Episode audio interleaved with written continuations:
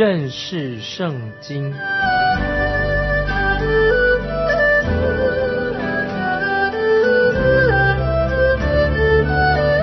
认识上帝的话，把上帝的话带到全世界。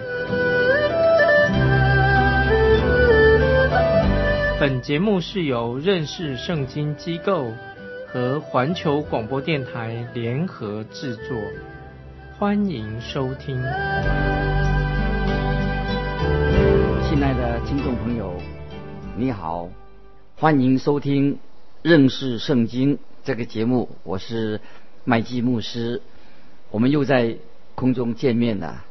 现在我们已经来到马可福音第九章，我们看到。主耶稣登山改变形象的这一段经文，这一件事也记载在马太福音、马可福音、路加福音这三卷福音书里面。马可福音提供了一些在山上所发生的一些细节。后来下山的时候，门徒已经经历到又一种彻底的失败，遇到挫折了。门徒不能够。没有能力把一个被鬼附的男孩子身上的乌鬼赶出来。之后，耶稣再一次宣布，他将要钉十字架，要受死。我们也看见后来门徒就争论，谁要做他们当中的老大，都要争做老大。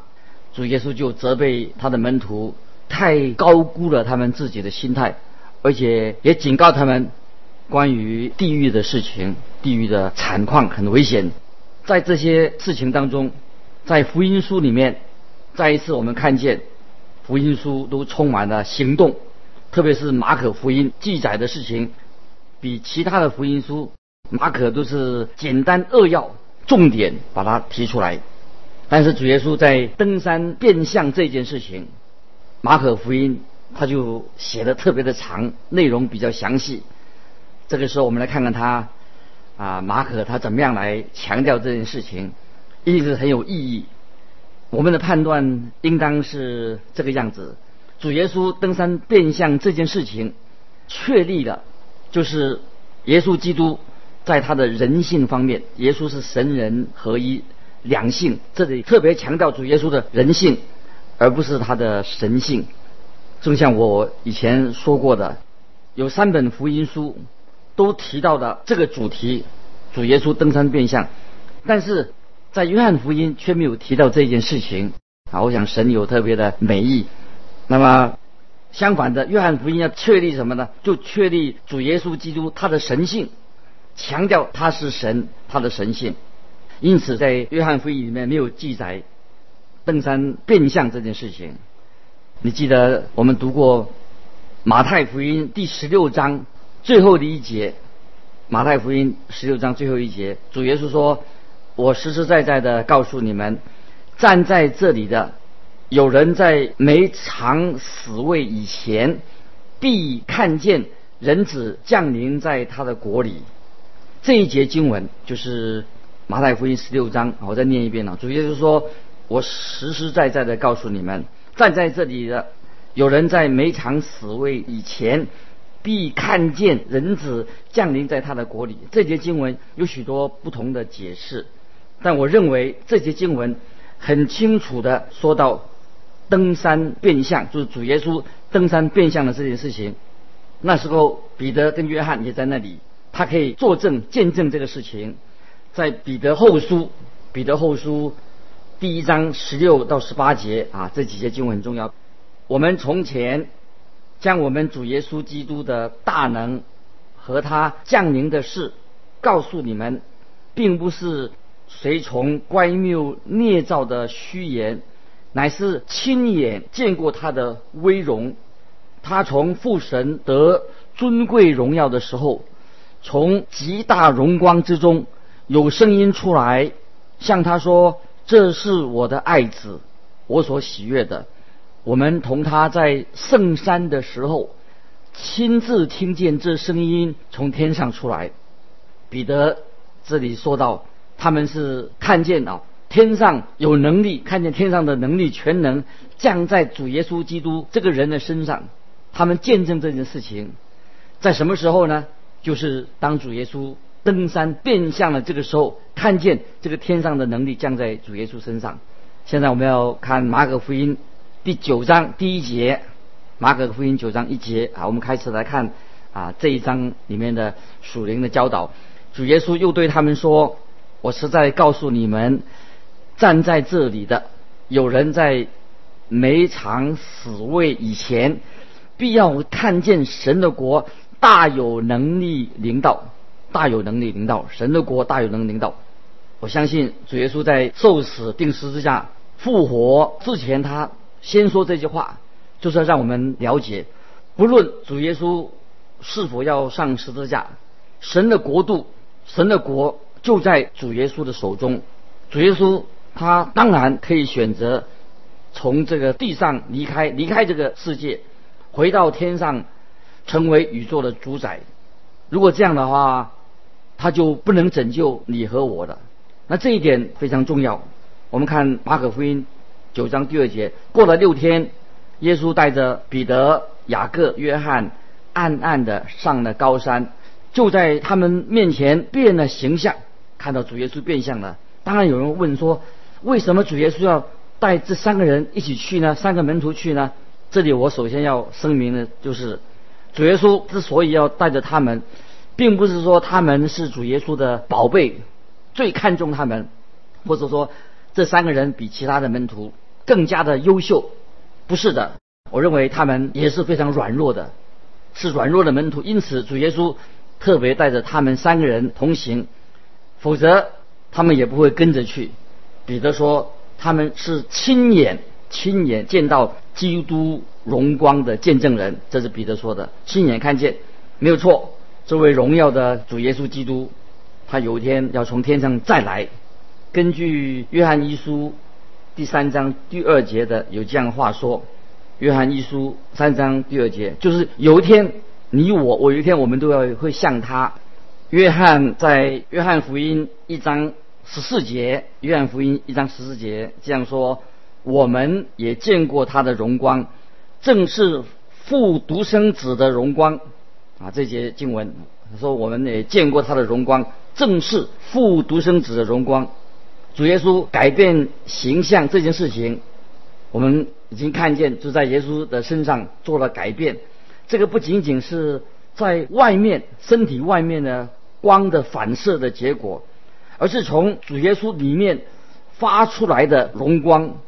我想亚当和夏娃他们当时应该是他们的荣光也是从里面发出来的，他们被里面的荣光。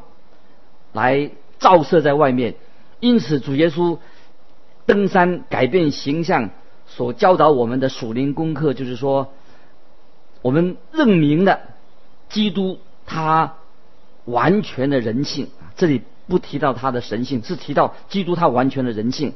接着我们来看第三节，马可福音九章三节，衣服放光，极其洁白，地上漂布的。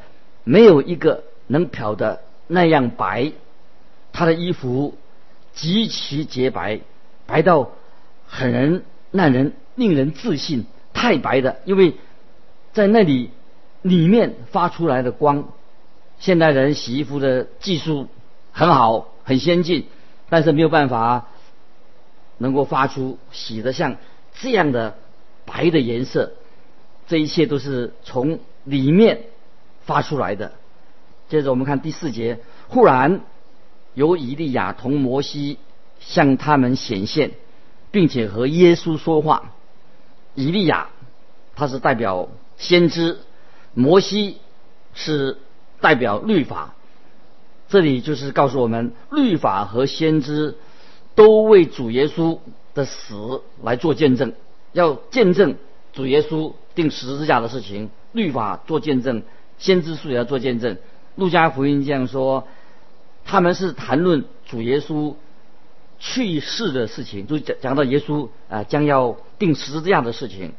我们知道摩西他认得耶稣基督，因为在希伯来书第十一章二十六节，希伯来书十一章二十六节告诉我们有关于摩西的事情，说到摩西他看为基督受的领入，比埃及的财物更宝贵，因他想望所要得的赏赐。在那个时候，摩西已经知道主耶稣基督要来，所有的先知都提到耶稣基督受苦以及耶稣基督得荣耀的事情。我们来看，接着看第五、第六节，彼得对耶稣说：“拉比，我们在这里真好，可以搭三座棚，一座为你，一座为摩西，一座为以利亚。”彼得不知道说什么才好。因为他们甚是惧怕。我们看见彼得这个时候，他跟过去一样，他要做发言人。彼得总是在不知道他该说什么话的时候，他就就出口要说话。我认为彼得他总是啊一而再再而三的，他是口直心快啊口直心快，所以这一次也不例外。接着我们看第七节，有一朵云彩。来遮盖他们，也有个声音从云彩里出来说：“这是我的爱子，你们要听他。”这里我们看见所有的焦点都集中在主耶稣身上。神的话就是具有最后的权威，神的话是真实的，所以我们不要把摩西或者以利亚放在跟耶稣同等的地位上，不同的，因为主耶稣有绝对的权威。耶稣高过摩西，也高过以利亚。接着我们看第八节，门徒忽然周围一看，不见一人，只见耶稣同他们在那里。这里我们看到，只见耶稣，不见一人，这是一个很好的标题吧？只见耶稣作为标题，不仅仅是马可福音把它可以做标题，也应该是所有基督徒的生活的方式，用很简单的语气。说出一个伟大、很有深度的一些话，不见一人，只见耶稣啊，在我们的生命里面，只见耶稣。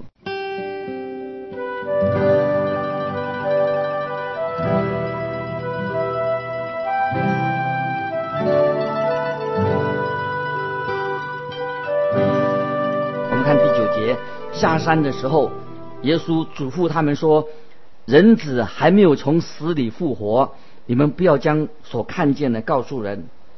这里我们看到主耶稣的死与复活需要这件事情是连起来的。耶稣的死跟复活，所以主耶稣在登山变相这件事情本身并不会救人，因为登山变相只是呈现了要告诉我们一些事情的意义、属灵的意义，还有主耶稣他有一个目标。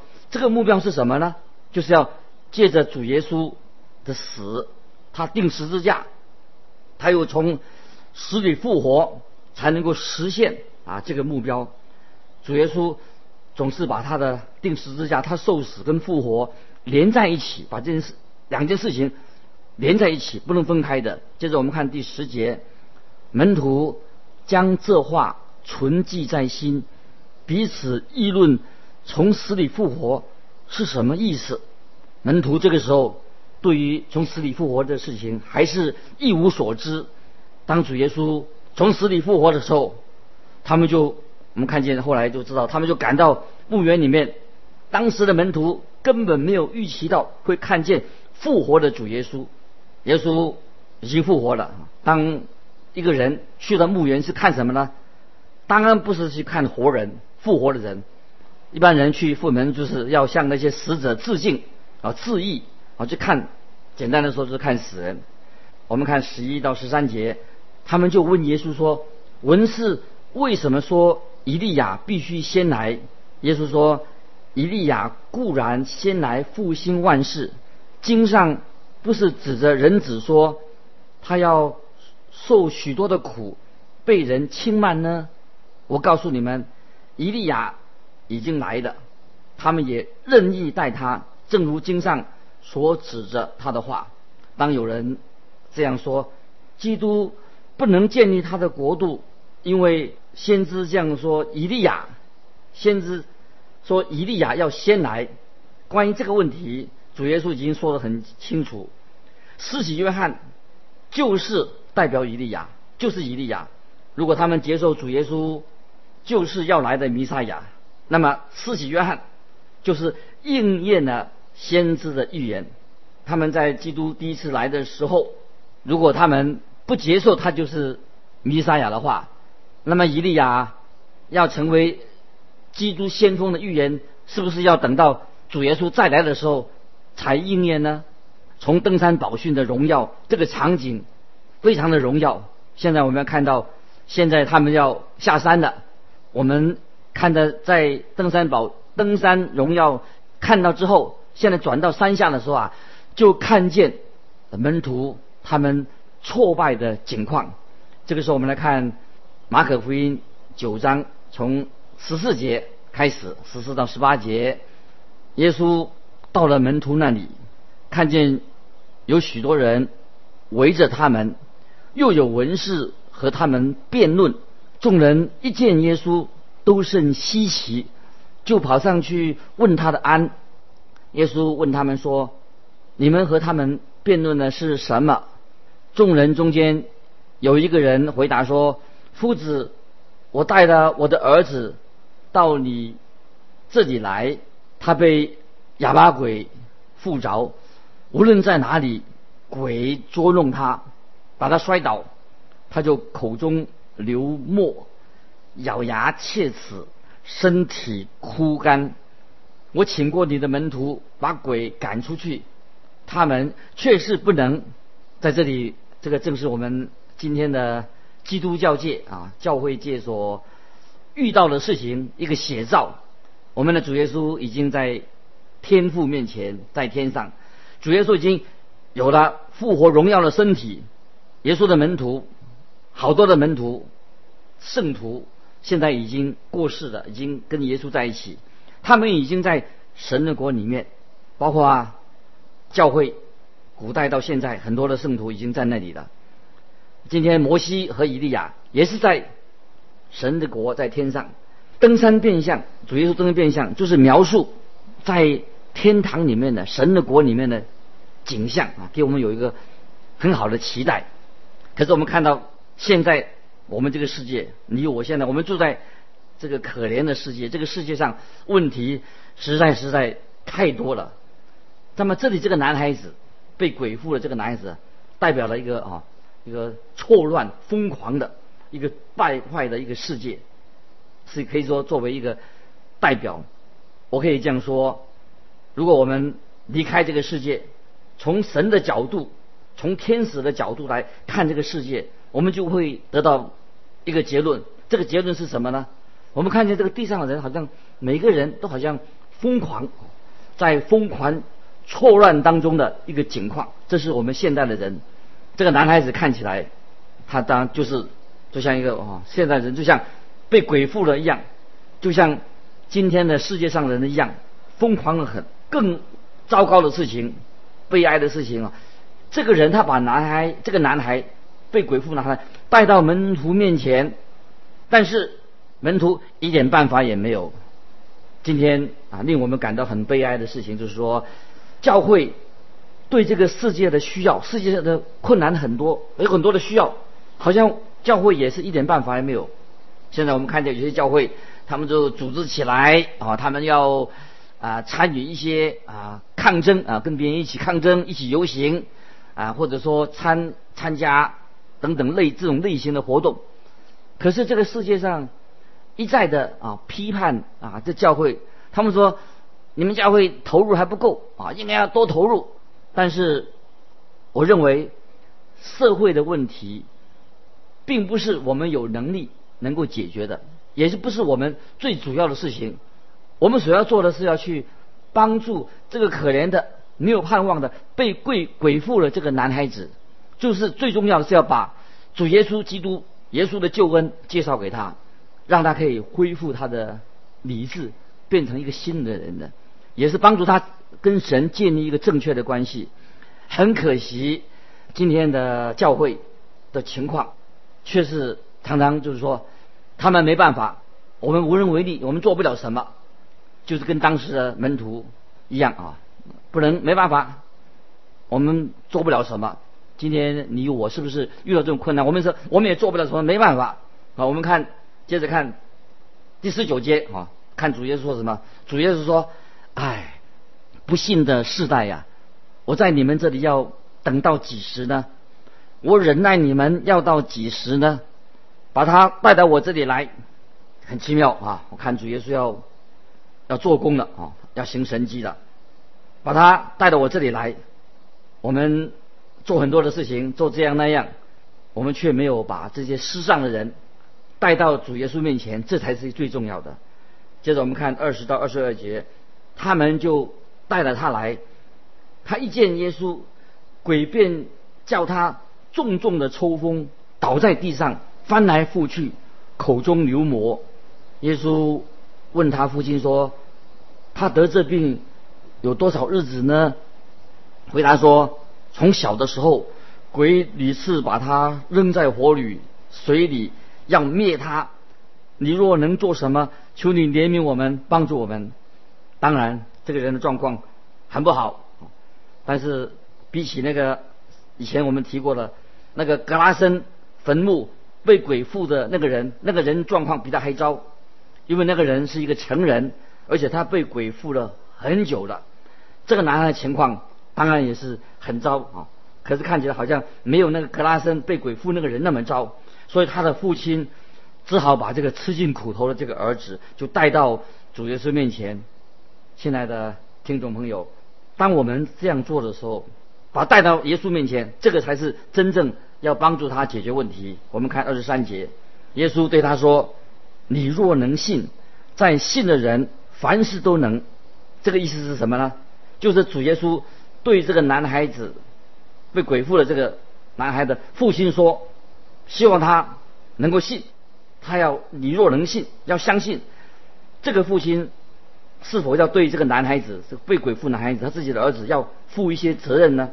问题不在于说耶稣能不能够做，因为主耶稣凡事都能，他是无所不能的。问题是在于什么？你能信不能信？你要不要信？这个父亲愿意信吗？他能信吗？主耶稣告诉他，在信的人凡事都能，在信的人凡事都能。我们看二十四节，孩子的父亲立时喊着说：“哦，这个古卷有这样翻译说，立时流着泪喊着说：我信，但我信不足，求主帮助。”我们看到这个绝望的父亲发出信心一个呼求，对耶稣发出一个信心的呼求。接着我们看二十五到二十七节，耶稣看见众人都跑上来，就斥责那乌鬼说：“你这聋哑的鬼，我吩咐你从他里面出来，再不要进去。”那鬼喊叫，使孩子大大的抽了一阵风，就出来了。孩子像死的一般，以致众人多半说他是死的。但耶稣拉着他的手扶他起来，他就。站起来，这里有一个问题啊，我们可以想一想，在这里，主耶稣是不是使死人复活啊？这样的人死人复活了？我认为是的，当然是主耶稣可以使死人复活，但是我们现在不再讨论啊，目前以后再来讨论这个问题。我们看二十八、二十九节，耶稣进了屋子，门徒就暗暗的问他说：“我们为什么？”不能赶出他呢？耶稣说：“非用祷告啊，后面有个进食这一类的鬼，总不能出来。”从主耶稣回答门徒的问话当中，啊，有些版本里面并没有提到进食的事情。那这里耶稣所回答的，回答他们的，耶稣说：“非用祷告哦，所以祷告啊是非常的重要，是我们每一位已经信主的儿女。”就是你我常常要祷告。今年为什么教会这么软弱？你我为什么软软弱？因为很可能我们在祷告的功课上，祷告这件事情上没有好好的下功夫。因为耶稣说这一类的鬼非用祷告总不能出来。所以今天我们看见主耶稣登山变相的事情，是讲到主耶稣他的死跟复活，预表他要发生的事情。也看见主耶稣医治这位被鬼附的这个年轻人看见主耶稣再一次行神迹，所以我们从这两段经文里面，我们也学习到，我们因信耶稣成为神的儿女，神给我们祷告的权柄，遇到任何的重担困难要谢给神，也借着祷告，我们看见神在你我的生活上要成就许多奇妙的事情。今天我们分享就到这里，如果有什么疑问你要分享的，欢迎你来信寄到环球电台认识圣经麦基牧师说。愿神祝福你，我们下次再见。